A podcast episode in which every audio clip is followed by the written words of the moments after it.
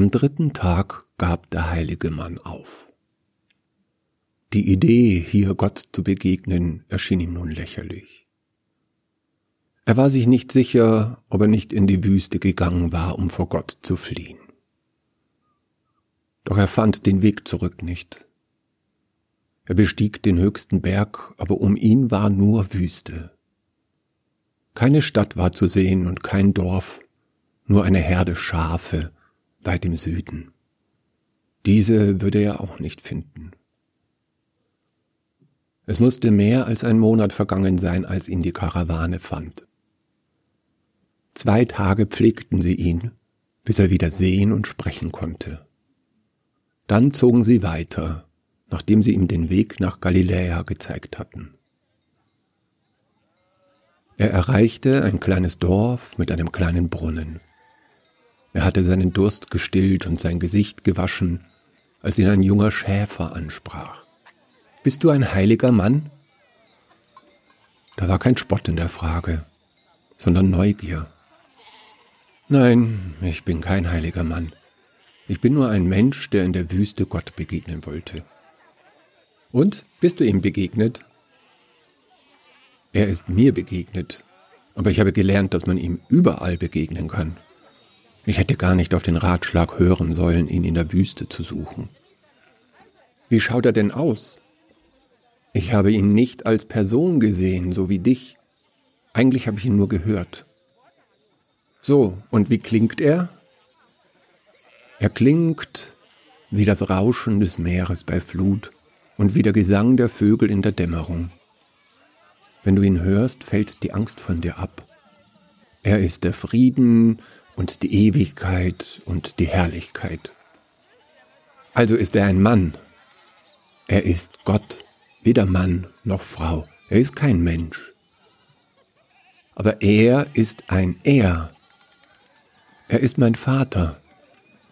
Er ist dein Vater? Ja. Ah, du bist das also. Ich habe auf dich gewartet. Der heilige Mann musterte den Schäfer. Dessen Haut war glatt, seine Haltung entspannt und seine Locken schwarz wie das Gefieder eines Raben. Das Lächeln, das um seine Lippen spielte, war zu alt für den jugendlichen Körper. Also fragte er den Schäfer, Woher wusstest du, dass ich hierher komme? Er hat es mir gesagt. Gott redet also mit dir. Ja, seit Anbeginn der Zeit. Ich bin sein Widersacher und ich soll dich in seinem Auftrag verführen. Du willst also behaupten, du bist der Teufel. Ja. Hm. Ich hatte mit dir in der Wüste gerechnet. Och, zu heiß. Wie gedenkst du denn, mich zu verführen? Willst du mich zum König der Welt machen? Ich werde dich gar nicht verführen. Ich mache nie das, was er mir sagt. Aber ich werde dich von deinem Weg abbringen. Ich sag dir einfach die Wahrheit. Der Teufel lügt also nicht mehr. Ich mache nie das, was man mir sagt. Und was ist die Wahrheit? Die Wahrheit ist, dass du zurückkehren wirst nach Galiläa und von dem erzählen wirst, was du erlebt hast. Fischer werden dir zuhören und sie werden dir glauben. Deine Art, das Gesetz zu verstehen, gibt ihnen Trost. Deine Art, alle Menschen gleich zu behandeln, egal ob es Frauen, Zöllner oder Sklaven sind, macht ihnen Hoffnung. Du wirst für sie zu einem Symbol für eine bessere Welt auf Erden. Wenn du lehrst, werden sich immer mehr Menschen versammeln, um dich zu hören. Man wird sie deine Jünger nennen. Von allen Wanderrabbis, die es gibt, und für meinen Geschmack gibt es davon nie genug, wirst du der beliebteste. Dann werden sie anfangen, dir Wunder zuzuschreiben. Dämonen wirst du austreiben können und Tote wieder zum Leben erwecken und über das Wasser wandeln. Moment, unterbrach der heilige Mann den Teufel, das ist lächerlich. Ich bin kein Zauberer und ich werde auch keine Zauberkunststücke aufführen. Was wäre denn das für eine Botschaft? Hört mir zu, denn ich bin mächtig. Das wäre doch das Gegenteil der Wahrheit. Aber ich rede gar nicht von dem, was du tun wirst. Ich rede von dem, was aus dir werden wird, heiliger Mann. Denn du gehörst dir nicht. Andere bestimmen, wer du bist. In dem Moment, in dem du deine Botschaft ausgesprochen hast, verlierst du die Kontrolle darüber, wie sie verstanden wird. Geschichte wird nicht notiert, sondern gedichtet.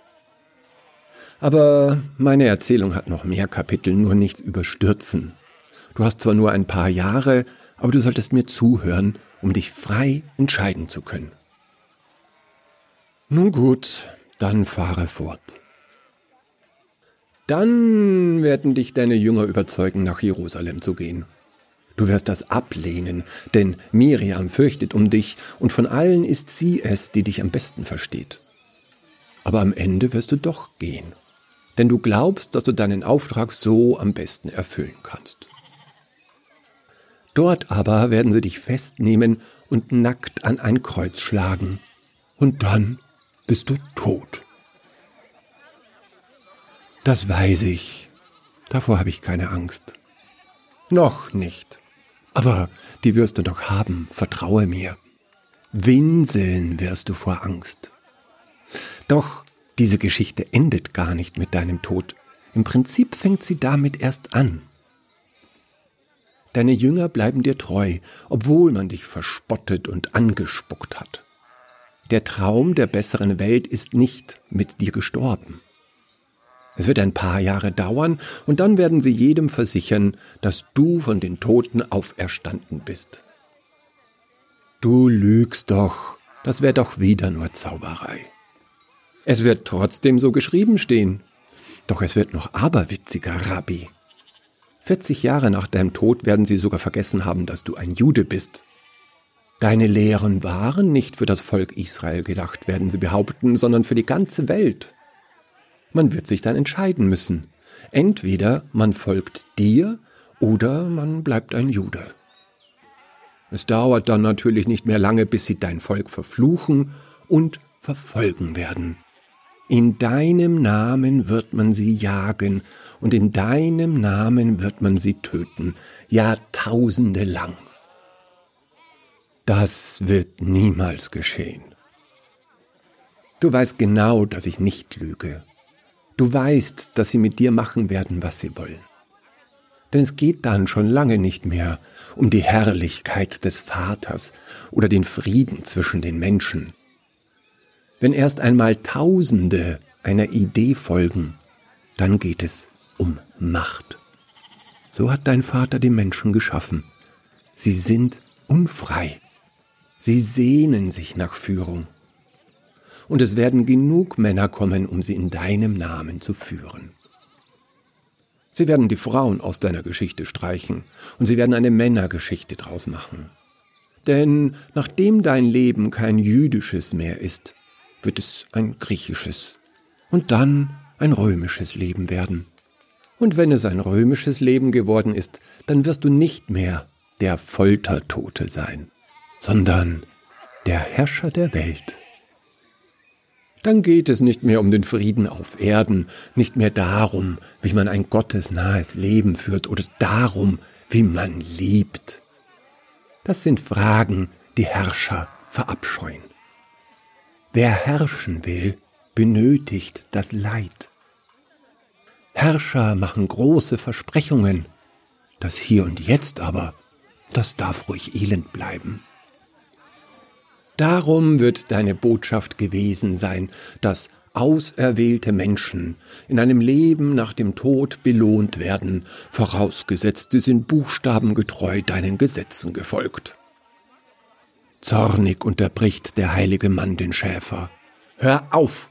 Du redest nicht von mir, du, du redest von jemand anderem. Ich habe keine Gesetze zu verkündigen. Wir haben schon zu viele davon und nichts zu wenige. Mehr Gesetze ist das Letzte, was ich verkünden werde. Das ist überhaupt nicht das, was er mir gesagt hat. Ach du armer kleiner heiliger Mann, jetzt schau dich doch an, wie du dich aufregst. Du weißt, woran das liegt, oder? Nicht? Gut, ich sage es dir. Du regst dich auf, weil du weißt, dass ich die Wahrheit spreche. Denn ich kenne die Zukunft. Für ihn und mich sind die Zukunft und die Gegenwart und die Vergangenheit ein Moment. Deine Lehre wird ein Gesetzestext werden, und deine Taten werden Zaubertaten gewesen sein. Nur bestimmte, geweihte Männer dürfen sie lehren, aber nur in einer Sprache, die niemand mehr versteht. Sie werden behaupten, Wein in dein Blut verwandeln zu können und deinen Geist über sie ausschütten zu können, wie das Meer den Nebel in der Nacht. Und wer an ihren Worten zweifelt, dem ist die Hölle gewiss. Ja, die Geweihten werden behaupten, dass sie in der Lage sind, Menschen in das Paradies oder in die Hölle zu zaubern. Das ist Blasphemie, brüllte der heilige Mann dem Schäfer ins Gesicht. Seine Fäuste waren geballt. Er ging einen Schritt auf den Versucher zu. Ja, ich weiß das, du weißt das und er weiß das auch. Aber es geht nicht um dich, verstehst du denn nicht? Es geht nicht um Liebe, sondern um Herrschen. Die Menschen sollen sich nicht als Gleiche empfinden oder gar einig werden. Sie sollen sich unterscheiden und auf immer uneins bleiben. Man teilt, um zu herrschen. Sagen das nicht die Römer so? Das ist deine Geschichte, heiliger Mann. Das wird geschehen. Dein Leben, deine Worte und dein Sterben werden keine Bedeutung haben. Alles wird umsonst gewesen sein. Und falls du dich entscheidest, nicht das Kreuz zu nehmen, dann ändert das auch nichts. Dann werden sie statt ihm Baal verehren oder Sol Invictus. Ein Weltreich mit einem Herrscher braucht auch einen Gott und nicht viele. Aber betrachte das, was ich dir offenbart habe, nicht als Versuchung. Ich will dir helfen. Lebe dein Leben als freier Mann. Du musst nicht predigen. Sei doch lieber ein Vorbild im Leben nimm dir eine Frau und habe Kinder, sei der beste Vater oder der beste Zimmermann. Das ist dein gutes Recht, denn du bist ein Mensch. Sei einfach glücklich.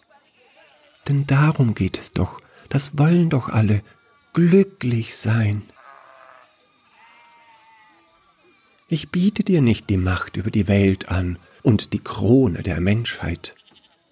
Ich biete dir an, so zu leben wie alle anderen.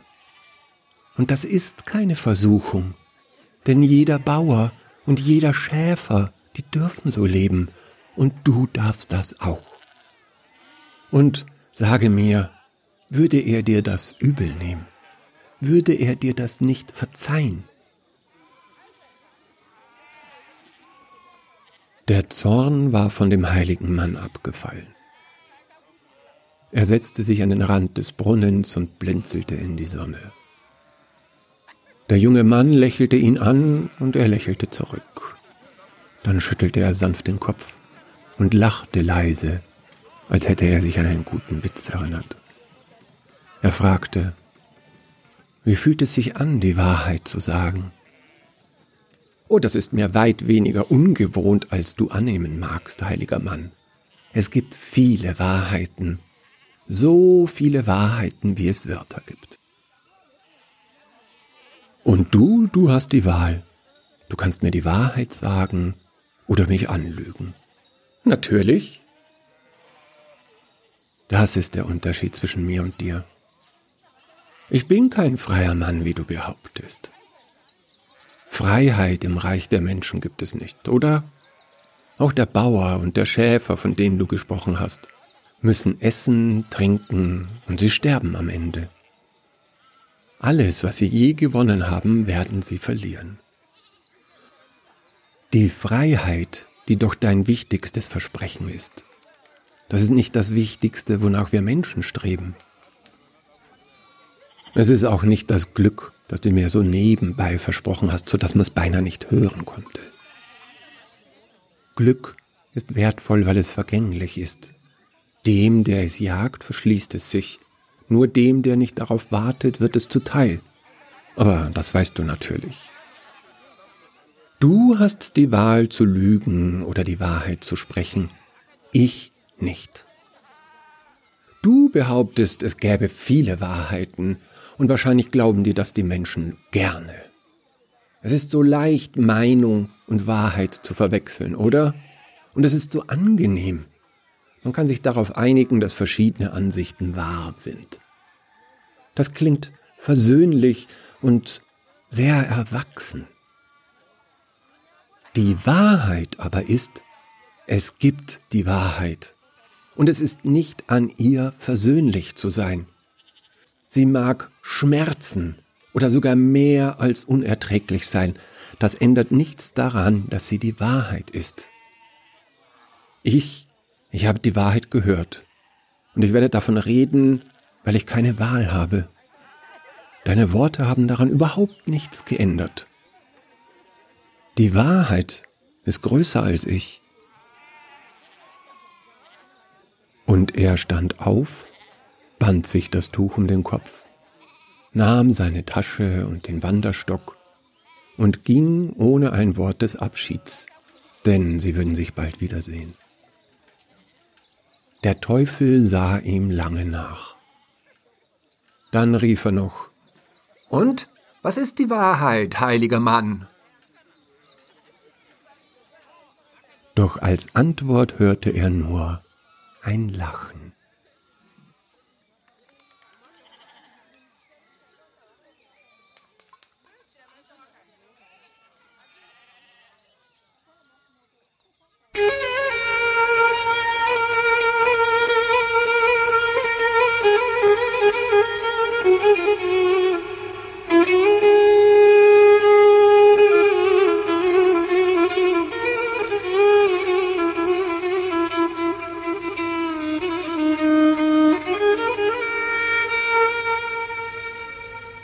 بدرينا.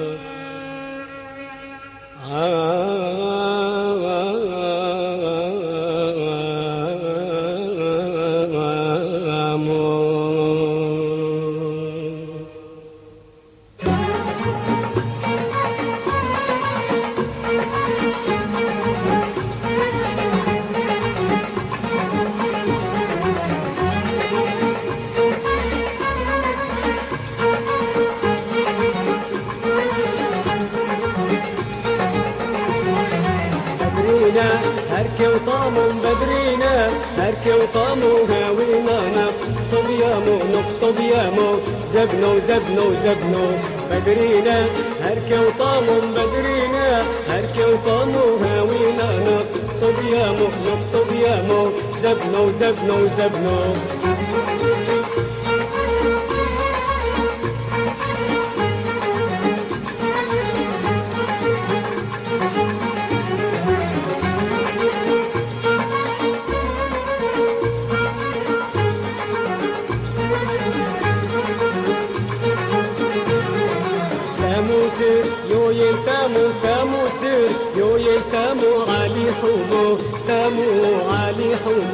زبنو زبنو زبنو.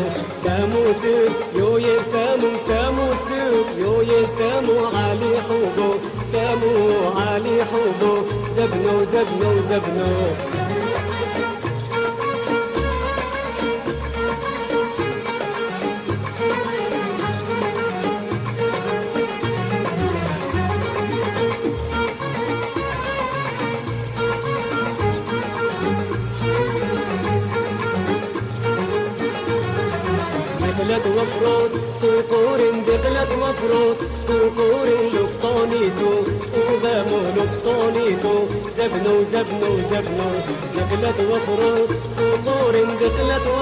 oh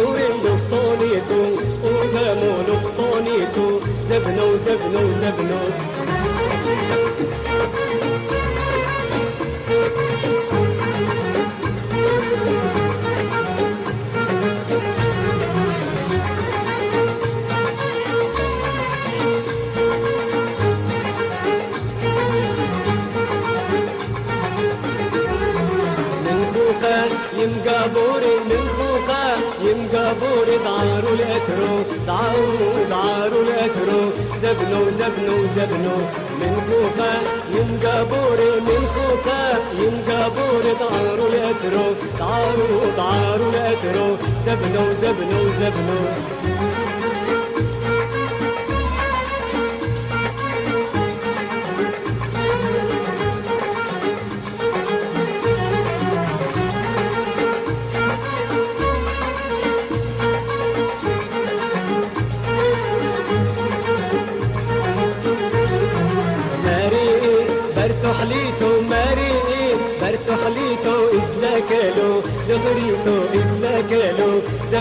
زبنو زبنو مريئي درتو حليتو مريئي درتو حليتو إسلا كالو. دقيتو إسلا كالو. زبنو زبنو زبنو